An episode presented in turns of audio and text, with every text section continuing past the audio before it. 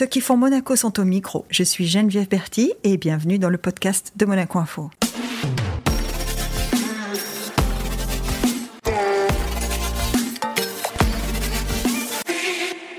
Notre invité du jour est un monégasque, un monégasque impliqué en principauté.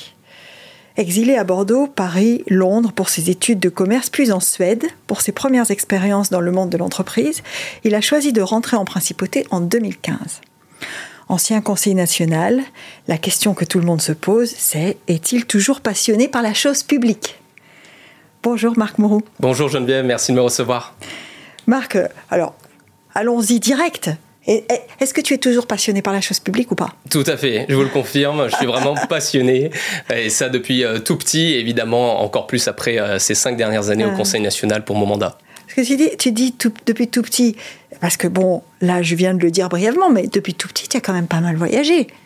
Ah. Euh, donc tu, fais quoi? Tu fais tes études à Monaco? Tu passes ton bac à Monaco? Tout à fait, ouais. Et après, Marc Moreau, je m'en vais. et après, exactement, il était temps euh, de décider où on voulait faire euh, nos études, tous, hein, pour tous ceux qui avaient évidemment le baccalauréat à 18 ans. Et donc, euh, pour ma part, j'ai choisi de faire une prépa intégrée en école de commerce, donc à Bordeaux. Tout d'abord, donc c'était pour moi très important de faire ces études-là parce que j'ai toujours aimé le goût de l'entrepreneuriat, d'être porteur de projets.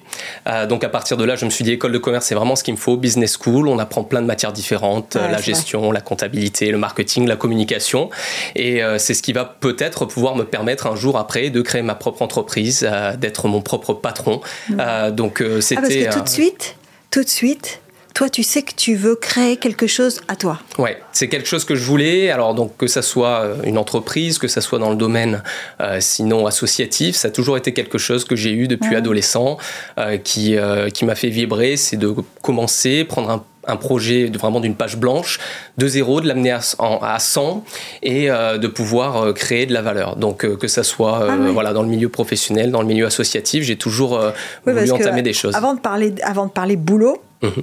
On va parler passion, en tout cas implication, si c'est pas passion. Parce que en préparant tout ça, on s'est rendu compte quand même que l'engagement associatif de Marc Moreau, c'est pas un vain mot quand même. Hein. Et il me semble. Alors, parlons de petit. Petit, c'est le phare. Bien sûr. Le phare, c'est quoi C'est pour, pour faire comme tout le monde dans la famille ou c'est il y, a, y, a, bien eu quelque chose qui t'a poussé? Bien sûr. Alors il y a une tradition familiale, bien évidemment, euh, euh, pour le phare, mais c'est aussi pour euh, se tourner vers les autres. C'est-à-dire que depuis adolescent, moi j'ai été animé au phare et puis quand j'ai eu 16-17 ans, j'ai eu l'opportunité de devenir moi animateur et donc d'animer des enfants plus jeunes que moi. donc ça a été quelque chose de très formateur parce que justement on passe d'animé à animateur. On, on a un petit peu des responsabilités et puis on a un contact. Donc euh, pour moi, super important de passer des week-ends, évidemment bénévolement, euh, de donner du temps et euh, de pouvoir à notre tout petit niveau, mais aussi faire des activités. Et voilà, ça a été quelque chose qui m'a énormément apporté au niveau personnel et où on passe des, des, vrais moments dans une super ambiance. C'est sûr. Alors ça, c'est un engagement qui est un engagement euh, sociétal plus que humanitaire. Hein, on va dire le phare. Tout à fait. De jeunesse. voilà, de jeunesse. On donne du temps, de mouvement de jeunesse. Donc c'est. Mais après, il me semble quand même que avec la PPO, qui est donc l'association du père Pedro OPK. Mhm, tout à fait, euh, à Madagascar. À Madagascar, tu t'es mhm. aussi tourné vers des engagements qui sont plus. Alors, on, reste dans la jeunesse, hein, puisque le père Pedro, il s'occupe d'enfants. Donc, euh, on reste dans la jeunesse, mais tu t'es aussi occupé de, de, donner les moyens Absolument, mais c'était aussi quelque chose qui me tenait à, cœur, surtout bon à Madagascar qui a une place particulière dans mon cœur. Euh, donc euh, on a eu avec euh, l'opportunité avec le, bureau, le conseil d'administration et c'est Jacques Ritt, le président, qui m'a demandé de ah les rejoindre. Voilà, il y a maintenant, ça fait environ 4 ans, 4 ans et demi, de continuer à faire des levées de fonds donc sur Monaco, hein, je précise bien ici à Monaco, pour pouvoir donner les meilleurs outils au père Pedro, qui est connu d'ailleurs à Monaco, qui vient depuis, je pense, plus de 30 ans à Monaco, présenter ce qu'il fait. C'est une véritable star, une légende à Madagascar où il a construit des villages entiers euh, du côté d'Akamassoa et euh, il arrive à euh, proposer une éducation pour tous les jeunes malgaches, quel que soit leur âge, du primaire au secondaire et puis ensuite même après au niveau universitaire pour pouvoir les enlever de, de, la pauvreté, des conditions extrêmement dures dans lesquelles ils évoluent. Et ça a été pour eux, je pense, un espoir formidable. Et il est non seulement à son âge, puisqu'il a maintenant plus de 70 ans, mais d'une force incroyable, il a un charisme j'ai jamais vu ça de ma vie. c'est une force de la nature, comme on dit. Donc ça a été, voilà, quand j'ai pu contribuer à notre, encore une fois, tout petit niveau à Monaco, puisqu'il a plein d'associations dans plein de pays différents. qui contribuent, oui. Exactement. De, bah, toute façon, il faut beaucoup de moyens pour faire ce qu'il fait. Il faut, il faut absolument, il faut des ressources bien évidemment mm. financières, c'est le nerf de la guerre, mais aussi des ressources matérielles et des appuis, des soutiens. Des et donc, techniques aussi. Hein, parce technique. Parce que quand on propose de l'éducation, il faut aussi des professionnels qui, qui qui s'y dédient. Hein, Absolument. C'est pas possible. Il faut, il faut des gens qui soient compétents, qui soient valables et qui puissent transmettre leur passion d'apprendre. Mm. Euh, donc, euh, en, ayant la chance de, le rencontrer deux, trois fois là depuis qu'il est revenu à Monaco, puisqu'il essaie de venir environ une fois par an, euh, à chaque fois, il a des témoignages qui, moi, m'ont vraiment bouleversé. On fait un vrai pincement au cœur parce qu'on sent la personne qui vit, qui a dédié sa vie à aider les personnes en difficulté et qui est sur le terrain tous les jours. Et ça, pour moi, bah, c'est un exemple formidable. Et euh, il est, je vous dis, il a maintenant plus de 70 ans, il a toujours une énergie, un peps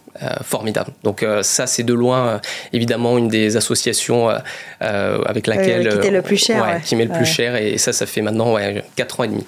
C'est un acte de foi de s'engager dans, dans ce genre de projet?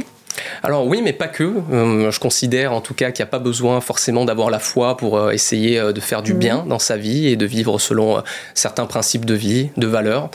donc chacun est libre bien sûr avec sa foi. C'est quelque chose qui pour moi est quelque chose de personnel.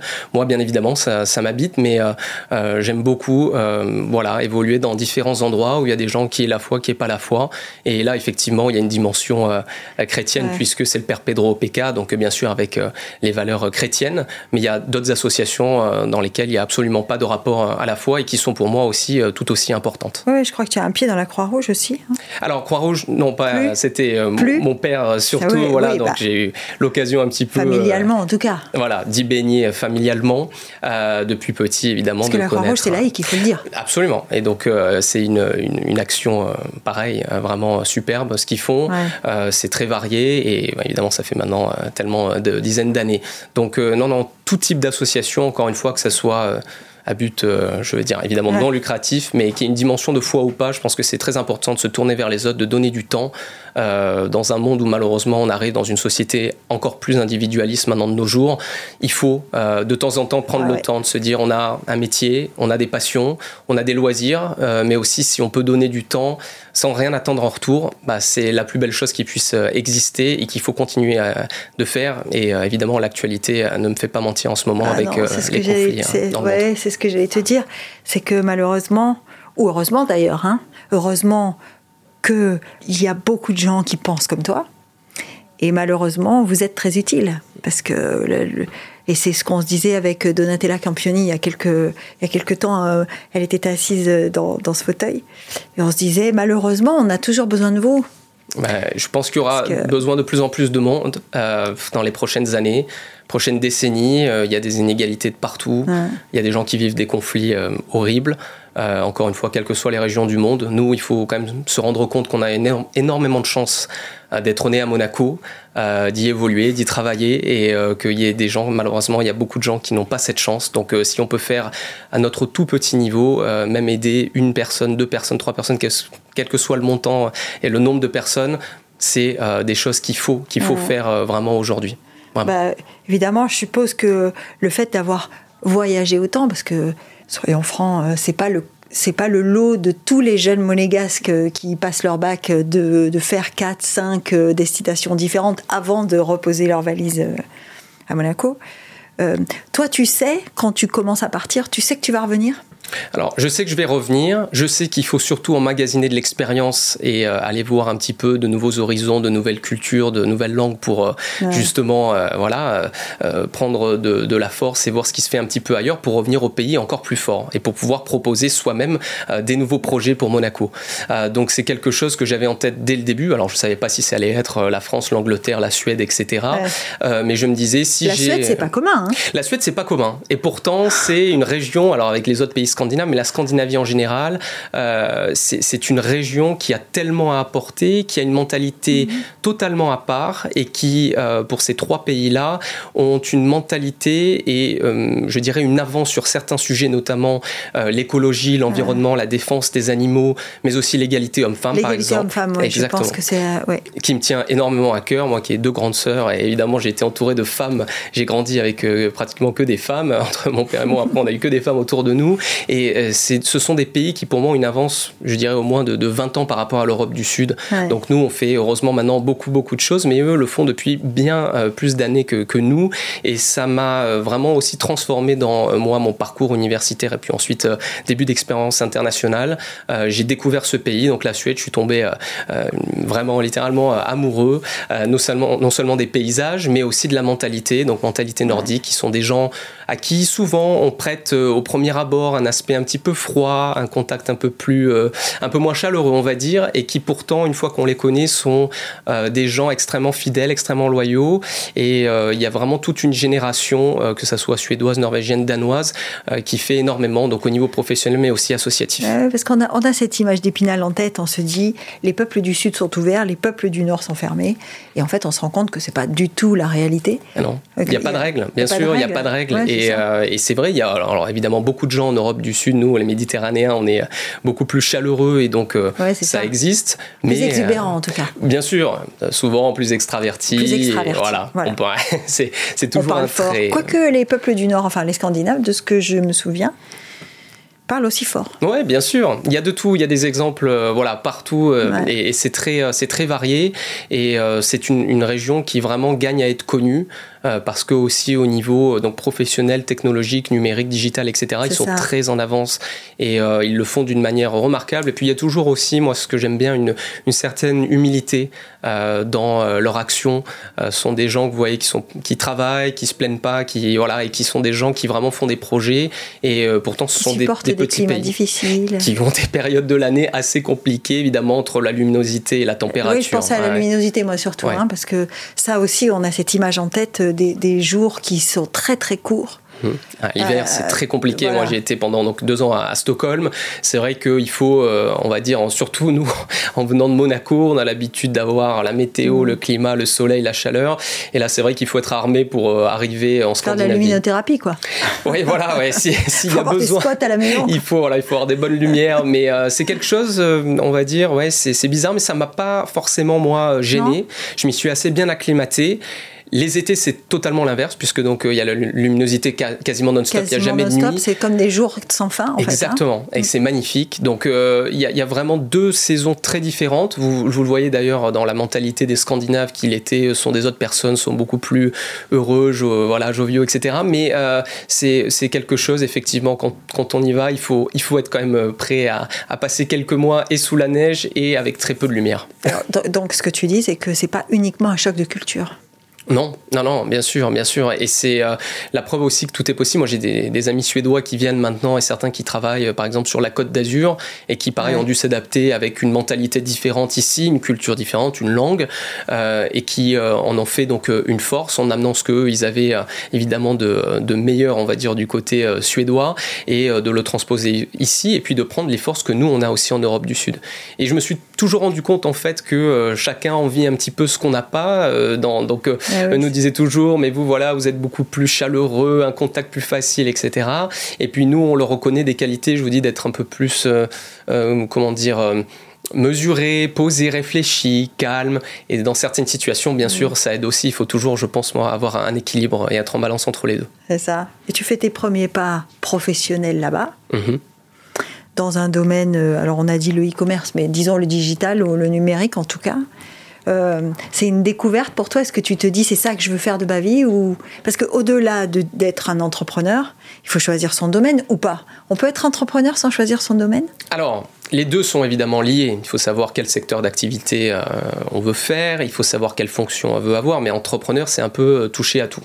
Donc, évidemment, par les études en école de commerce, par mes premiers stages, première expérience donc internationale, c'est surtout de se dire que je, préfère le marketing, la communication ou autre, je vais être aussi amené à faire de la comptabilité, de la gestion, de la gestion des stocks parce et plein d'autres choses. On oublie quand même que quand on démarre, on fait un peu tout. Exactement. Et c'est ça d'ailleurs moi qui m'a toujours plu, c'est-à-dire on va essayer de maîtriser tous les maillons de la chaîne. Donc moi qui plutôt et j'ai toujours eu une préférence pour tout ce qui est marketing, communication, etc.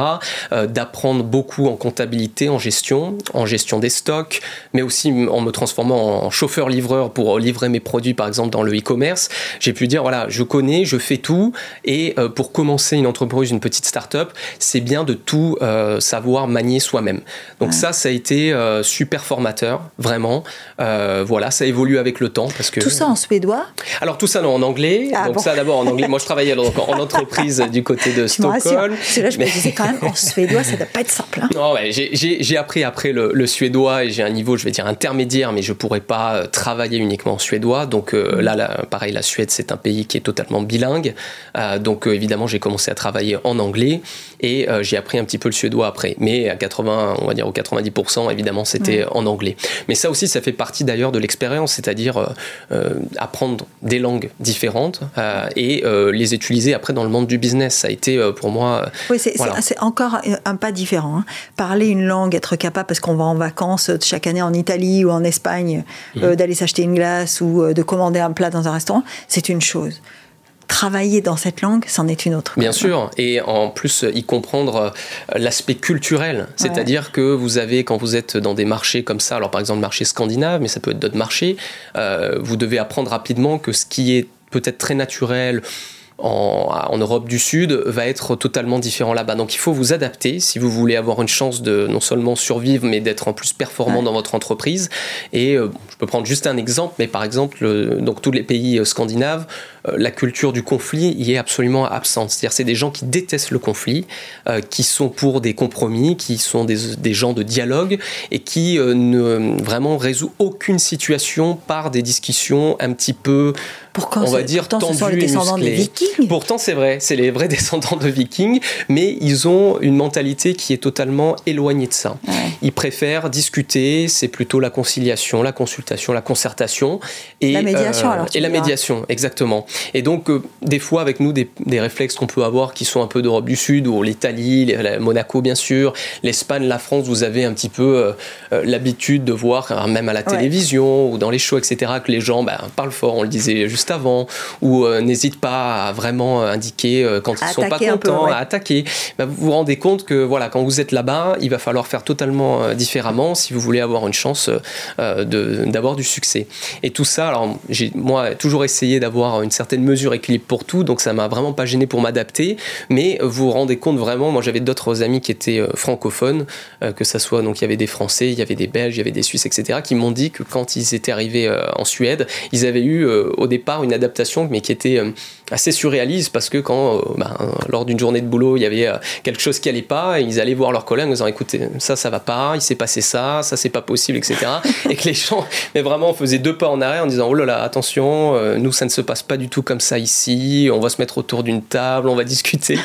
Donc, c'était, c'était assez drôle. Donc, j'étais, j'étais évidemment, j'avais eu des alertes sur ça, mais moi, voilà, j'ai, toujours essayé d'abord d'écouter, de privilégier le mmh. dialogue, d'être constructif et puis après, évidemment, quand des fois, et c'est normal, des fois on est d'accord, des fois on n'est pas d'accord, c'est comme en politique d'ailleurs, mais il faut ensuite trouver euh, des compromis, des solutions.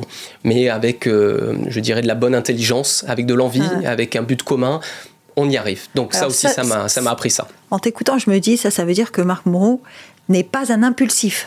Alors non, je suis pas du tout euh, impulsif. Je pense être plutôt quelqu'un euh, de réfléchi, de posé, euh, de privilégier, comme je viens de le dire, le dialogue.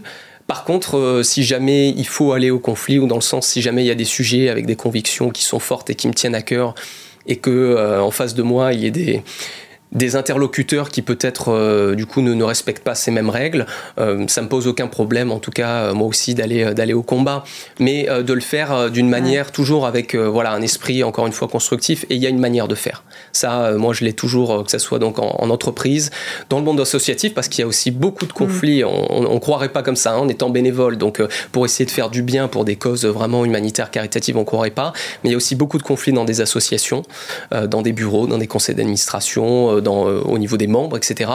Et donc, et évidemment au niveau politique. Donc, ce sont moi des, choses où voilà, il y a, y a, toujours une conciliation, une concertation à avoir. Et puis après, s'il faut pas découvert ça en arrivant en Suède, en fait. Cette, cette, cette gestion de, de, pas du conflit, mais mhm. en tout cas cette gestion de la tension ou du désaccord. Tu n'as pas découvert la technique en arrivant en, Suède? Non, je crois que ça, c'est profondément dans ma nature. J'ai été éduqué comme ça. Euh, j'ai des exemples dans ma famille qui ont plutôt ce tempérament, donc qui savent être, euh, encore une fois, très calmes, très posés, euh, très actifs, vraiment, je pense, des gens d'action. et donc, homme de projet, mais euh, quand il faut, euh, voilà, aussi à un moment, euh, entre guillemets, ne pas se laisser marcher sur les pieds et finir des projets. On a quelques références. On a quelques références parce que, alors, on va y venir hein, à l'engagement politique puisque on, est autour de l'engagement là, donc, ou mm. en tout cas de l'implication, donc ça va droit dessus. le règlement des conflits, je pense que ça, ça le va aussi. Est-ce qu'il y a eu un moment où tu t'es dit, c'est une évidence, l'engagement politique, c'est une évidence? Oui, tout à fait. Là, moi, pareil, depuis petit, j'ai vraiment, vraiment euh, euh, toujours été passionné euh, par la politique. Mm. Il y a évidemment quelques exemples dans mon entourage, mais c'est quelque chose que j'ai développé aussi avec le temps, avec aussi, du coup, on parlait de voyage, mais différents pays mm. où j'ai pu soit étudier, soit travailler. donc, je, je, me suis toujours intéressé à la politique des pays aussi étrangers, et puis bien sûr celle de Monaco, de notre pays. donc, je savais que à un moment donné, j'allais avoir envie d'avoir un engagement fort. Euh, des convictions, de les mettre euh, à bien au service euh, des monégasques, des résidents, des travailleurs en principauté. Et donc, effectivement, ça a été fin 2007 à la création d'un nouveau parti où j'étais rentré à Monaco donc depuis fin 2014, début 2015. Et j'avais donc passé du temps donc en tant que stagiaire, en entreprise, etc. j'avais ensuite créé mon entreprise et au niveau aussi associatif. Et je me suis dit, voilà, il y a encore un nouveau chapitre que je vais essayer d'ouvrir, qui est le, la partie politique. Et c'est à partir de là où je me suis dit, il faut y aller. Il y a aussi les conditions qui y sont euh, réunies et il y a quelque chose euh, à apporter dans la, conjoncture actuelle. quand tu dis, quand tu dis les, conditions sont réunies, avant tout aussi, euh, il y a eu des énergies, enfin en tout cas, tu as fédéré des énergies autour de toi pour, où tu as accompagné ces énergies, appelons ça comme on veut. Parce que ce qu'on retient déjà hein, des, des, des échanges qu'on a jusqu'à présent, c'est que tu as une conviction, mais tu fais rien seul.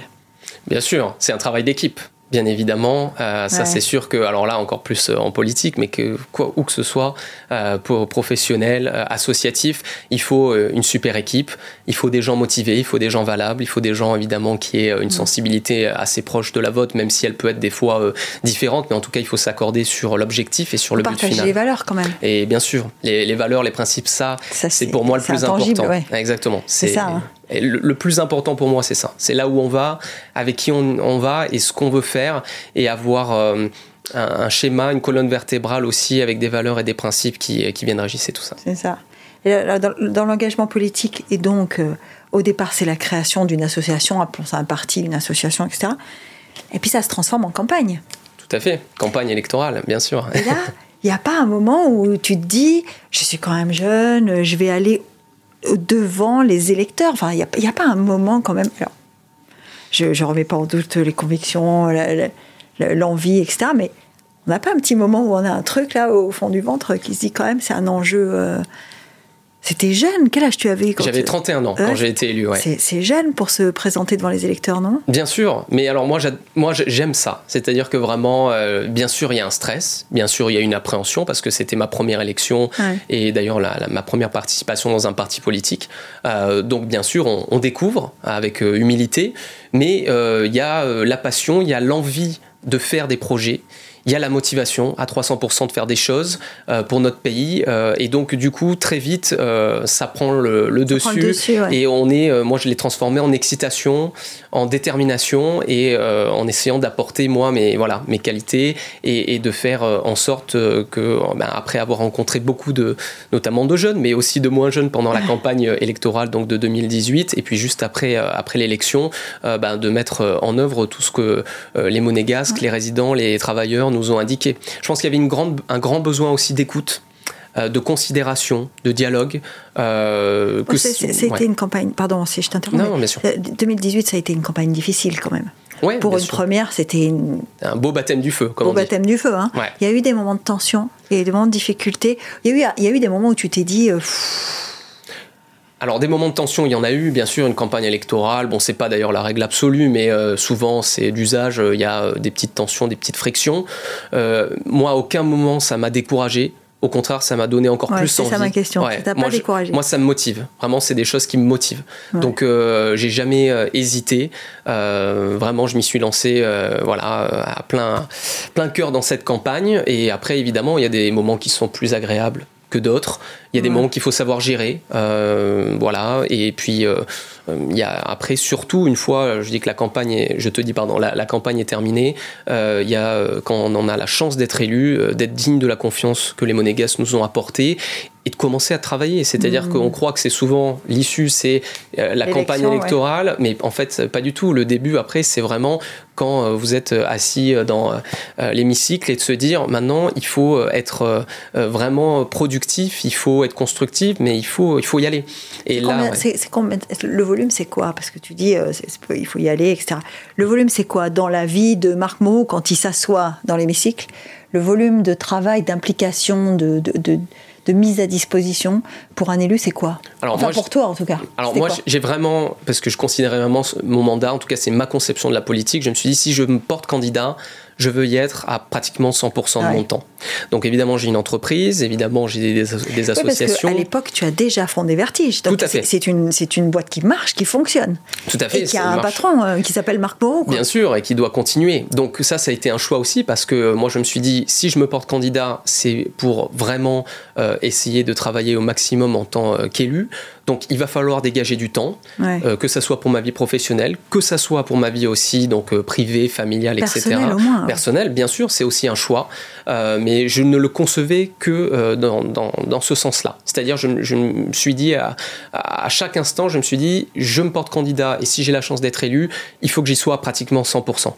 Et c'est ce que j'ai vraiment essayé de faire pendant ces cinq ans, d'y mettre tout mon cœur, tout mon temps, toute mon énergie, et donc d'être du matin au soir au Conseil national. Alors en plus avec effectivement euh, des commissions, mais même sans ça, c'est-à-dire d'aller à toutes les commissions, euh, d'essayer de participer. Alors il y a des sujets, bien sûr, on est euh, avec des thèmes qui sont plus... plus à l'aise ou pas, hein, oui, Exactement, des thèmes de prédilection ou pas. Mais en Parce toi, tu avais la commission jeunesse. Hein Alors moi, j'ai eu pendant voilà, 4 ans euh, la commission éducation, jeunesse et sport. Ouais. Et la dernière année, pendant un an, quand Christophe Robineau a été nommé conseiller de gouvernement, ministre des Affaires sociales, j'ai été donc avec son remplacement à la commission des intérêts sociaux et des affaires diverses, donc ouais. la CISAD. La CISAD, ouais.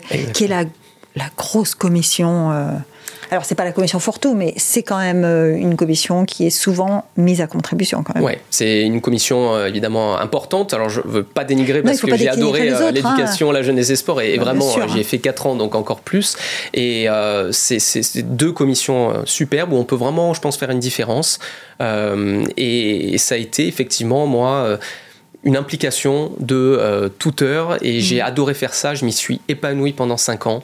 J'ai adoré écouter euh, les monégasques, euh, essayer de régler des problèmes pareils à mon petit niveau quand je pouvais aider, mais de suite d'être là dans le dialogue, d'être aussi après sur des projets donc de loi importants. Notamment, il y a eu la proposition ouais. de projet de loi sur le harcèlement scolaire pour l'éducation. On n'a pas attendu. nous, je vois que maintenant d'autres pays maintenant en parlent énormément et on, ouais. on, a été nous, je pense, très heureux et fiers de, de le faire avant eux et de faire de Monaco un des pays précurseurs et en tout cas, euh, à part peut-être encore une fois la Scandinavie ou euh, le Canada, mais euh, pionnier dans le domaine législatif, je parle bien vraiment dans la loi parce que le reste, il y avait évidemment des protocoles, des processus qui étaient mis en place, mais vraiment avec des, un texte de loi qui était en plus assez équilibré entre des mesures pédagogiques et des mesures répressives quand malheureusement le ouais. harcèlement scolaire allait beaucoup trop loin avec des cas dramatiques comme par exemple l'incitation au suicide, le revenge porn ou le cyberharcèlement.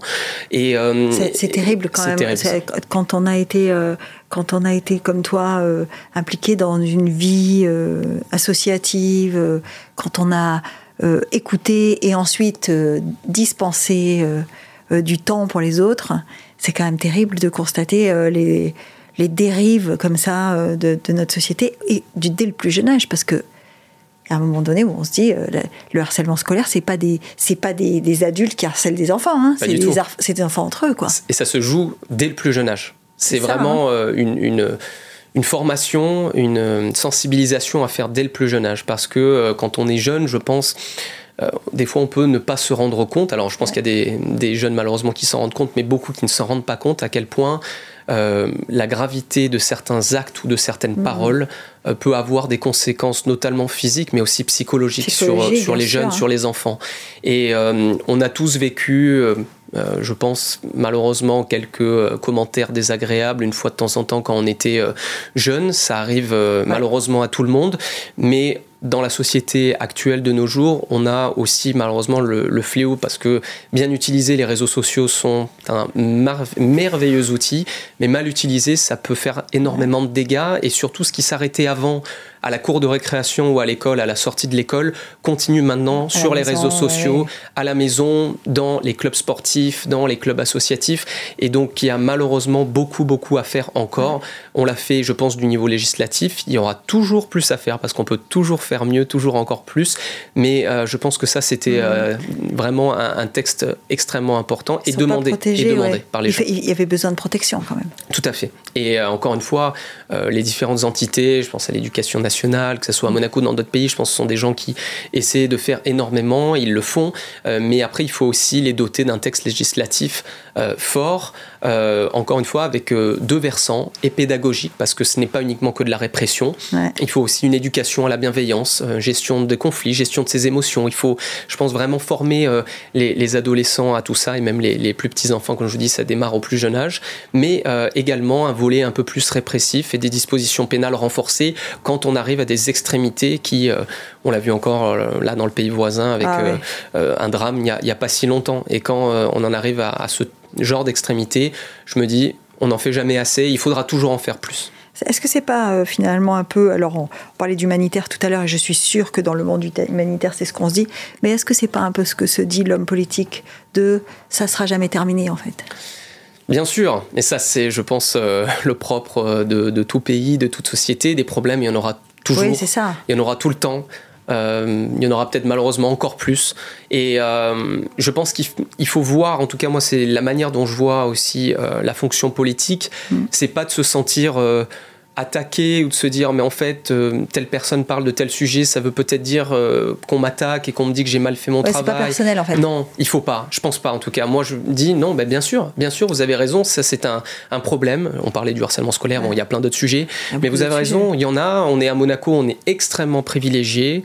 On a euh, des conditions incroyables mais malheureusement aussi on n'y échappe pas. Euh, et donc, euh, au lieu de, de, essayer de se dire, mon Dieu, on se voile la face, ou mon Dieu, on, essaie de, mettre ça sous le tapis et de pas trop en parler, non, il faut plutôt regarder la vérité en face et de se dire, mais que peut-on proposer encore de plus pour lutter euh, mieux contre mm. ce sujet ou ce sujet-là. On en fait énormément, euh, les gens je pense le, savent et en, grande majorité les gens qui viennent euh, là, aussi les résidents d'ailleurs louent Monaco pour avoir une sécurité extraordinaire, une éducation extraordinaire. Une société équilibrée. Une société équilibrée, respectueuse. Donc les gens le reconnaissent, aime Monaco pour cela. Nous aussi, je pense qu'on aime notre pays pour cela. Mais je pense aussi qu'il faut se dire, on peut toujours faire mieux, il faut toujours faire mieux et il ne faut pas le prendre comme une attaque. Il faut se dire au contraire, on se retrousse les manches, on se donne tous un peu la main, toutes les institutions. Bon, ça c'est plus le côté politique, mais aussi le monde associatif qui fait beaucoup, euh, notamment donc le harcèlement scolaire. Moi j'avais fait pendant un an pour la proposition avec euh, Action Innocence, avec Jeunes J'écoute, euh, avec d'autres associations de protection de l'enfance. On retrouve le travail d'équipe, monsieur. Voilà, et voilà, et qui en plus a un versant et un angle totalement différent de ce que moi je pouvais avoir au niveau purement législatif, politique. ça c'est des associations qui sont sur le terrain, qui ont des enfants qui sont victimes, par exemple, voilà, de tel fléau, de tel autre fléau, et qui viennent vous donner leur ressenti et, leur pratique sur le terrain. Eh, justement, qu'est-ce, que, tu me dirais? Parce que euh, souvent, on dit l'homme politique n'est pas sur le terrain, donc euh, voilà, il l'homme ou la femme d'ailleurs. Hein, je pas l'idée de dire que ce ne sont que les hommes, mais euh, l'homme ou la femme politique n'est pas sur le terrain.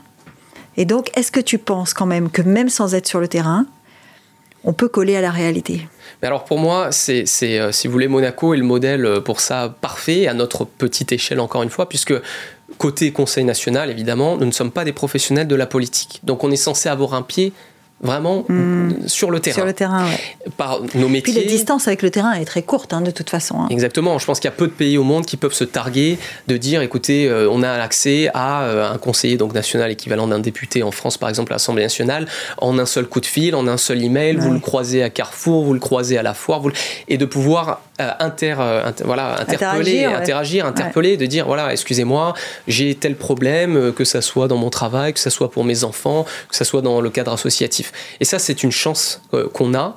Et euh, moi, ma, vraiment, ma conception, encore une fois, c'est ça, c'est d'être sur le mhm. terrain. C'est la seule manière dont j'envisage la politique, c'est de se dire si c'est pour rester euh, dans nos bureaux avec des situations plus ou moins confortables, etc. Je trouve que c'est pas pour les bonnes raisons qu'on fait de la politique. Au contraire, il faut aller à la rencontre des gens, il faut recevoir les gens, il faut considérer les gens. Et même des fois, donc, on arrive, et souvent, et heureusement, on arrive à des fois régler des situations qui sont d'ailleurs des fois des petites incompréhensions, c'est pas des choses très graves. Et des fois, quand on n'y arrive pas, parce que euh, la situation fait que on ne peut pas accéder à telle ou telle requête, au moins de recevoir les gens, de les écouter, de les entendre, de leur donner du temps, qu'ils puissent se sentir justement considérés et de dire, euh, moi ça, m'est arrivé très souvent de dire merci parce que des fois euh, on a l'impression qu'on ne nous prend pas au sérieux et, rien que de pouvoir en parler, ça nous a fait du bien. Voilà. Et, même si on peut pas accéder à la requête qu'on voulait, ou parce que c'est des fois ça peut être légitime, des fois moins légitime, euh, au moins on en a parlé, on a eu des explications, on a eu un retour, on a eu un suivi. Et euh, moi, c'est encore une fois la manière dont j'envisage la fonction politique, c'est de dire il faut euh, avoir un ADN social fort. il y a évidemment tout le, côté projet de loi, proposition de loi, le mmh. travail législatif qui est ultra important en commission, mais il y a aussi le côté contact et encore plus à Monaco où, comme tu l'as dit Geneviève, on a une proximité proximité euh, si facile avec euh, les monégasques, les résidents et les travailleurs en principauté. Et puis on connaît, on, connaît presque tout le monde, enfin tout le monde, c'est, mais à Monaco on se connaît presque tous. Presque, exactement. On a la chance euh, entre monégasques et même résidents de se connaître très bien. on a été à l'école ensemble souvent, en tout cas générationnellement on se connaît à peu près. On, situe les gens, on sait où ils sont, on connaît leurs attaches familiales ou pas. D'ailleurs justement, attaches familiales, tu me dis j'ai j'ai deux grandes sœurs. Tu t'es marié il y a pas longtemps quand même. Absolument, il y a deux ans, je me suis marié, donc euh, évidemment euh, très heureux. Et euh, c'était. Elle est, d'ici? Alors pas du tout. Ma femme est britannico-perse, donc c'est un, ah un beau mélange. Voilà, elle, est londonienne. Histoire de continuer dans l'influence internationale. tout à fait. Donc non, elle, elle est née à Londres, grandie à Londres. Elle a toujours ensuite. Tu la rencontres à Londres? Non, pas du tout. Alors on s'est rencontrés à Rome. Voilà, pour la petite histoire. Donc moi monégasque, elle britannico-perse, et on s'est rencontrés à Rome. Ah, bah donc voilà, pour, pour aller jusqu'au bout euh, des pays. Euh, mais euh, voilà, mais très vite ensuite, donc elle est venue, elle m'a rejoint à Monaco. Et puis voilà, on s'est marié à deux ans. Ça fait évidemment plus longtemps maintenant qu'on est ensemble. Bah mais c'est la raison pour laquelle tu t'es pas représenté? Alors c'est une des raisons parce que aussi on a eu la grande joie d'être au courant et on attendait une petite fille. Donc voilà, on est maintenant parents depuis deux mois. Donc ça évidemment c'est sur le côté familial et, et, personnel. Et puis après non, il y a aussi d'autres raisons qui font que j'ai pas voulu me représenter pour ce ah. Mandat euh, politique. Bah, alors tu dis, je, suis toujours impliqué. Alors, est-ce que ça veut dire que tu es toujours euh, au sein de Primo, toujours actif au sein de Primo ou pas? Alors, pour le moment, il y a une coalition, vous l'avez vu, donc euh, de trois partis, hein, donc dans un nouveau groupe qui s'appelle l'Union. Euh, voilà, donc moi je, ne fais pas partie, euh, j'ai décidé de ne pas faire partie de cette euh, coalition. le reste, c'est le futur qui parlera. voilà. Oui, parce qu'on imagine quand même qu'une implication pareille, elle peut pas disparaître du jour au lendemain. C'est quand même le fondement de, ce qui, de ce qui t'anime. quoi. Bien sûr, non, ça c'est sûr. Moi j'ai toujours envie évidemment de m'impliquer, de m'investir personnellement, notamment évidemment en politique. Donc voilà, dans les prochaines années, j'ai des projets euh, dans le cadre associatif, euh, voilà, que je, je, mettrai en œuvre et j'essaierai de toujours rester au service de mon pays. Est-ce que, est que la question que je te pose là, du, de, savoir pourquoi tu t'es pas, pas représenté, est-ce qu'il y a des monégasques qui te l'ont posé? Dans la rue, euh, quand on te croise Est-ce qu'il y a des gens qui t'ont posé la question? Oui, très gentiment. J'ai eu beaucoup de très beaux euh, retours et ça m'a beaucoup touché. Donc, euh, je remercie toutes les personnes qui m'ont voilà, demandé et posé des questions. Hmm. Donc, moi, j'ai expliqué très bah oui, parce que tu m'as dit que tu étais dans l'écoute et dans le contact. Donc, Mais bien sûr. C'est pour ça que je te pose la question. je me dis, quelqu'un qui a cette, cette personnalité-là, forcément, connaissant les monégasques comme on les connaît, ils ont dû lui poser la question. Bien sûr, et toujours, voilà, moi j'ai toujours euh, répondu très, euh, voilà, franchement, donc expliquer les mhm. raisons. Euh, voilà, j'ai bien indiqué que les conditions n'étaient pas réunies pour plusieurs raisons pour cette fois-ci, mais que bien évidemment, je gardais toujours intacte mon envie et mon implication dans la vie, donc entre guillemets associative politique aussi. Euh, je m'y intéresse toujours évidemment euh, de très près et que euh, bien évidemment il y allait avoir des projets qui devraient arriver dans les prochaines années et que ça fait partie de, mes envies et de mes motivations et de mes aspirations. Mais qui a un temps pour mieux, tout. Mais est-ce voilà, est que c'est une décision difficile à prendre d'arriver au moment où on, on se dit les conditions ne sont pas réunies, je ne peux pas y aller? Ouais. Bah alors oui et non, si vous voulez, oui parce que comme euh, là, euh, je, je l'ai dit, moi je suis passionné, donc effectivement euh, de se dire euh, il va, là, bah, du jour au lendemain, effectivement, il va y avoir quelques mois, années ou même plus qui vont euh, s'écouler et donc on n'aura pas euh, la possibilité du côté vraiment à l'intérieur de continuer notre, notre action. non, parce que, encore une fois, c'est un choix qui est mûrement réfléchi, qui a diverses raisons, justement, et donc on se dit, non, il n'y a vraiment pas de regret, et au contraire, on est plutôt conforté par le choix qu'on a pris, parce qu'on se dit, si les conditions ne sont pas réunies, si je ne me retrouve pas dans ce qui est proposé, si ça ne me ressemble pas, euh, de rester pour être uniquement, euh, malheureusement, euh, assoiffé de gloire, de reconnaissance ou d'honneur ou autre chose, ça, ça me, moi, ça me ressemble pas. Donc, non. Et donc, à partir de là, moi, j'étais très tranquille. très apaisé et surtout très content de, mon choix et je le suis encore plus à l'heure actuelle. Ouais, parce que tu, tu, parles de gloire, etc. Effectivement, on se dit que quand même, quand on est un élu, le mot lui-même d'ailleurs, euh, être élu, c'est quand même. Non, non, mais c'est vrai. Hein. Oui, enfin bon, c'est pour moi, c'est juste un mot parce que c'est. Mais quand on est un élu, est-ce qu'on est tenté, euh, euh, est-ce qu'on est tenté parfois de se dire qu'on n'est pas comme les autres? Alors, je ne peux pas répondre pour euh, d'autres euh, personnes qui ont eu, euh, bien sûr, qui ont eu des, fonctions. Mais vraiment, là, c'est une réponse purement personnelle. Moi, jamais. C'est-à-dire que jamais je me suis considéré avec quelque chose en plus ou pas. Mm. Au contraire, je me suis toujours considéré avec un devoir d'exemplarité, avec une mission et une responsabilité en plus et surtout d'être là pour, euh, encore une fois, les monégasques, les, enfin, les résidents, ce ne sont que les monégasques bien évidemment qui votent, mais ceux qui nous euh, interpellent et, qui nous demandent parfois euh, de l'aide ou un appui, ce sont aussi des résidents, des personnes en principauté. Donc moi, c'était plutôt de dire, au contraire, il y a une vraie responsabilité, il y a une vraie action à mener, et c'est un CDD plutôt de 5 ans, et il faut le faire avec ses valeurs, avec ses principes, et jamais oublier qu'on n'est pas là pour notre propre gloire, nos propres euh, intérêts. Et au contraire, c'est pour les gens qu'on est là. On est là pour les représenter. Hein. Le Conseil national, c'est là pour représenter les monégasques qui votent, pour porter leurs, leurs aspirations, leurs attentes, leurs inquiétudes parfois, euh, faire avancer les lois du pays, être constructif par rapport à certains projets qu'il peut y avoir donc entre gouvernement et Conseil national aussi. Donc euh, c'est pour faire des choses. Et donc euh, ça, moi jamais, jamais, et je pense que je ne l'étais pas avant la politique, je n'étais pas pendant la politique, je ne le serai pas après la politique, à considérer que on devient quelqu'un euh, de différent parce que on a la chance d'avoir été élu. Et quelle que soit d'ailleurs la fonction politique, ça peut être côté Conseil national comme dans d'autres euh, entités euh, publiques. Non, au contraire, on a plus de choses à, prouver plus de devoirs, et plus de devoirs, exactement. Qu'est-ce qu'on peut faire concrètement quand on est élu au Conseil national? Parce que on n'est pas exécutif. Donc, qu'est-ce qu'on peut faire? On peut faire quand même beaucoup de choses, c'est vrai. Les rôles, ils sont euh, définis. Euh, notre monarchie constitutionnelle, elle est parfaitement euh, établie, parfaitement faite. moi, je la défends bec et ongle. Oui, on a des institutions solidement organisées. Absolument, avec une stabilité politique, avec plein de, garde-fous, etc., qui sont mis en place pour avoir des bonnes conditions pour justement que ça se passe bien. donc, il y a le Conseil national qui a un rôle fort. Euh, qui a un rôle qui peut être avec un réel impact. Donc il y a bien sûr le pouvoir législatif qui est, euh, entre le, prince qui évidemment nomme son gouvernement et le Conseil national pour l'accord des lois.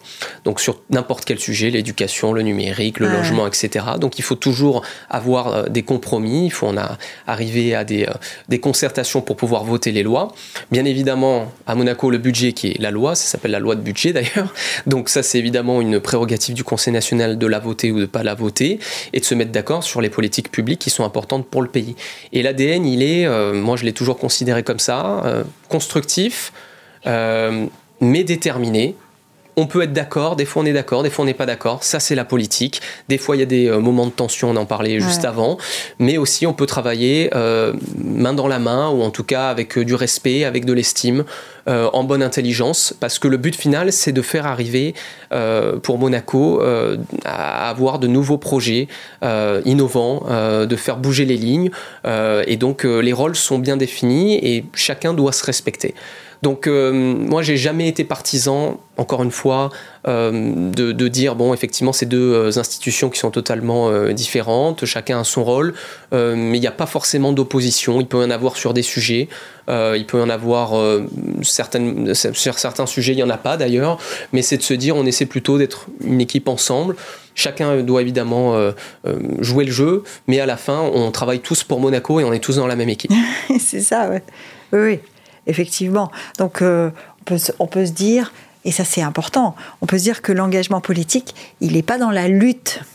Non, pas forcément. Ça peut, hein, encore une fois, arriver. Il y a des moments euh, peut-être où c'est aussi euh, nécessaire, quand il y a des interlocuteurs qui ne font pas d'efforts. Mais encore une fois, je ne pense pas que en permanence ou en, tout cas en extrême majorité, ça soit la bonne manière de faire. Je hmm. pense qu'au contraire, il faut plutôt s'écouter. Encore une fois, on parlait de dialogue, d'écoute de bonne intelligence et, euh, d'arriver à, trouver des compromis et des solutions sur euh, les différents projets de loi, les différentes euh, politiques publiques à mettre en œuvre. Donc ouais, non ça c'est mais c'est une ouais, c'est une manière, il y a une manière de faire, je pense, vraiment. Ah, bah alors, on parlait de la manière de faire de l'homme politique, mais le, patron, l'entrepreneur, sa manière de faire, c'est quoi? Alors, Marc Bourreau, patron, on connaît Marc Bourreau, l'homme politique, maintenant on l'a bien découvert. Celui qui dirige des équipes euh, pour euh, un objectif économique, il fait comment alors? Eh ben, alors vraiment avec euh, que ce soit donc les équipes, associés ou alors aussi les fournisseurs, parce qu'en fait il y a plein d'autres évidemment personnes quand on est entrepreneur. Les interactions quand on est entrepreneur, c'est très varié. C'est très très varié. aussi les clients, comme on dit toujours dans le monde du business, le client est roi quelque part. Donc il faut évidemment arriver à contenter tout le monde. Donc là aussi, je pense que c'est un mix entre un leadership mais aussi du dialogue, mais aussi euh, de l'écoute, mais aussi des compromis. Donc c'est un mélange un petit peu de tout ça euh, qu'on apprend. Euh, comme quoi que ce soit dans le milieu politique, associatif ou même la professionnelle, on retrouve des fois un peu les mêmes caractéristiques. Mais voilà, c'est un mélange un petit peu de tout ça. Donc je dis, moi je suis à l'écoute de mes clients, comme je suis à l'écoute de mes fournisseurs, de mon associé. et des fois, il faut trancher parce que c'est ça aussi être après un patron, un leader. Donc il y a des moments, il faut trancher. Il faut.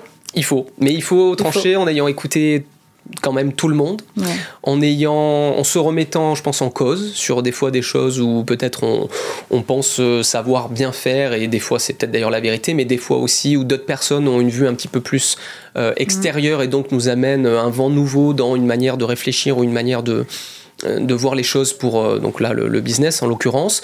Et donc de se dire ben voilà il faut savoir aussi s'adapter. Et puis au bout d'un moment il faut faut y aller. Donc euh, il faut aussi être actif encore une fois et pas dans l'inertie ça c'est sûr en tout cas en tant qu'entrepreneur il faut avoir les reins solides et de se dire ça ça marche c'est super on continue ça marche pas ou ça marche moyen il faut changer telle stratégie ça marche plus il faut en inventer une autre bon voilà c'est un perpétuel recommencement et il faut être aussi voilà avec beaucoup d'humilité parce que ce qui peut marcher alors sur surtout en plus en commerce, e-commerce, etc. Ce qui peut marcher une année euh, peut ne pas marcher, peut ne pas marcher le mois euh, suivant. voilà, exactement, le mois d'après, l'année d'après, euh, selon les collections. Voilà, c'est pour tout ce qui est côté un peu plus mode ou en tout cas là donc maroquinerie en l'occurrence. bon, parce que là, le, projet actuel de Marc Moreau, c'est la maroquinerie de luxe. Hein. c'est ça, petite maroquinerie de luxe entre guillemets, de, voilà, de qualité, de, de segment supérieur, on va dire. Oui, de cuir premium, exactement. Nous, on est sur du cuir premium. Donc, euh, voilà, on essaie de proposer, et c'est notre concept, hein, c'est notre créneau, euh, des, euh, accessoires vraiment donc de luxe entre guillemets, mais plutôt donc de très grande qualité, je préfère dire, et à un prix raisonnable, donc voilà que tout le monde puisse acheter. donc voilà, fait avec aussi un respect de l'environnement et notamment des animaux. L'engagement, l'engagement, parce que dans la maroquinerie, tout de suite, hein, on est sur l'environnement et les animaux. Tout à fait. on est sur deux sujets qui sociétalement aujourd'hui sont indispensable, voilà, indispensable. précieux. Pour respecter ça, et donc nous, bah, bien sûr, on travaille avec des artisans et des ateliers qui respectent la Convention de Washington, donc vraiment par rapport mhm. aux animaux, il y a vraiment des choses qui sont respectées. Ça, c'est voilà sûr et certain. Je n'aurais jamais fait aucune collaboration avec des ateliers qui ne respectaient pas ça, ou évidemment, je vais dire le, respect des travailleurs hein, et des conditions de travail pour les, les artisans. Ça, oui, ça va sans dire, mais il vaut mieux le dire aussi. Mais voilà, je préfère le dire. Et puis aussi, euh, sur le côté ben, toujours un peu caritatif humanitaire, on a mis en place tous les ans une partie euh, de notre chiffre d'affaires et de nos bénéfices aussi qui est reversée une association humanitaire, voilà, avec qui on fait une petite, euh, un petit partenariat. donc de dire on participe aussi à notre modeste niveau, que ce soit des petites sommes ou pas, mais de dire on essaie toujours de faire du business qui à la fin peut retourner dans quelque chose qui est bien plus important que juste faire de l'argent et juste faire du business, c'est aider les autres, encore une fois. D'où est-ce que Marc euh, tire son énergie? Tu vas me dire, euh, bah, Geneviève, je fais comme tout le monde, je me lève, je suis en forme, etc. Mais il y a bien quelque chose tu tires ton énergie de quelque part. bah, de quelqu'un. Bah, J'essaie, bien sûr. J'ai des, exemples, des influences, des gens qui m'ont euh, énormément. C'est ça, tu as eu des mentors? J'ai eu, alors, mentors, oui, c'est des, bien grands mots, mais j'ai des gens qui m'ont effectivement marqué, que ce soit dans le côté familial, que le côté si vous voulez, euh, euh, enfin public ou même ça peut mm. être voilà des personnages publics. Donc euh, moi, ce sont des gens qui effectivement ont une motivation, ont une envie, une tonalité, une sonorité dans leur voix qui me dit il faut dans le peu de temps qu'on a sur cette terre, parce qu'on est évidemment pas immortel et nos, nos, vies sont assez courtes, essayer de faire le plus de choses possible. euh, de faire le plus de bien. Ça, moi, j'y mets euh, voilà, vraiment, encore une fois, un accent dans le sens si on peut faire du bien, c'est encore mieux. Et euh, d'être des gens qui, encore une fois, que ce soit des petits projets, des gros projets, avec du monde, avec peu de monde, quelle que soit la configuration, laisser quelque chose de dire j'ai essayé d'être créatif, j'ai essayé de faire une association, j'ai essayé de faire une entreprise, j'ai essayé d'avoir un engagement politique, j'ai essayé de faire des choses dans ma vie et, et, d'être actif, voilà, et d'aider. Bah, mais t'as pas, pas peur de l'échec alors? Alors, ben, c'est toujours bien évidemment dans un coin de, ma tête et je pense de la tête de d'ailleurs euh, tout entrepreneur ou toute personne qui se lance soit en politique, soit dans l'association euh, de, son choix. Donc, euh, bien sûr, il y a une peur en se disant est-ce que je vais être à la hauteur? Est-ce que je vais y arriver? Mm. Est-ce que je vais pas être ridicule? Est-ce que je vais avoir les reins assez, assez solides pour ça? Mais encore une fois, moi, j'aime beaucoup cette petite adrénaline, cette petite peur et de me dire il faut y aller, il faut le faire, la transformer en énergie positive et se dire on y va, on donne tout. Et quoi qu'il arrive, j'aurais fait euh, tout ce que j'ai pu et j'ai donné tout ce que j'ai pu dans le projet euh, dans lequel je me suis investi. Et à partir de là, il n'y a pas trop de regrets. On peut toujours se dire, bon, ben, ça, à la fin, ça a peut-être pas marché ou pas. Mais dire, mais ça, ça a marché, ça, il y a énormément de choses qu'on a fait. Et, se dire, euh, voilà, c'est cool quand même. voilà, si on suit ce raisonnement-là, on perd pas, en fait. On n'échoue pas, en fait. Mais, c'est où on a appris, où on a gagné. Mais c'est ça. Il y a toujours, moi, une phrase que j'ai toujours aimé, qui était l'échec, c'est de ne, c'est pas de ne pas essayer, c'est d'arrêter d'essayer. Donc euh, à partir de là, euh, on réussit, c'est super. Il y a des grandes victoires et ça c'est génial. Et puis de temps en temps, évidemment, hein, la vie n'est pas faite que de, de choses agréables, de se dire bah là il y a une petite épreuve, bah c'est pas grave, je la prends, je la, je la prends en face de moi, j'essaie de la transformer pour la prochaine fois justement en leçon. Et puis ben on y va. Et puis de toute façon on l'a tenté. Donc à partir de là, moi il n'y a pas trop de pas trop de regrets parce que je me dis voilà j'ai essayé de faire des choses. Je pense que ça a plu à, à des gens, ça a peut-être fait du bien pour au moins même si ce n'est qu'une personne. Et puis euh, voilà, euh, on regrette pas. Mais euh, c'est vrai, c'est toujours dans, dans un coin de la tête se dire on espère que ce qu'on entreprend les gens vont apprécier, les gens vont nous dire que c'est utile, sinon ça sert à rien. Encore une fois, je dis si c'est juste pour euh, nous se faire entre guillemets mousser, enfin je veux dire, je vois pas l'intérêt quoi, c'est nul. Donc euh, voilà, encore une fois, euh, se dire on essaie de faire un truc qui est bien, on essaie de le faire en équipe, on essaie de le faire avec des gens, des gens qui partagent nos valeurs, nous partagent notre envie, et puis à partir de là, on y va et on voit ce qui se passe. Alors qu'est-ce qu'on peut te souhaiter maintenant? Eh ben, écoute, juste de continuer à faire et à proposer euh, des projets pour Monaco, pour les Monégasques. Et, euh, ah, là, il y a quand même une piste. je, ne donne aucune piste ah dans le monde euh, associatif. Voilà, je rajouterai ça dans plein d'autres domaines également. Mais voilà, non, de continuer à être au service de mon pays. Ça, c'est sûr. je vais essayer de m'y atteler pour les prochaines années. Eh ben, écoute, c'est entendu. Tu reviendras nous voir, j'espère. Avec grand plaisir. Et merci encore à toi, Geneviève. merci, Marc. merci beaucoup. Merci encore.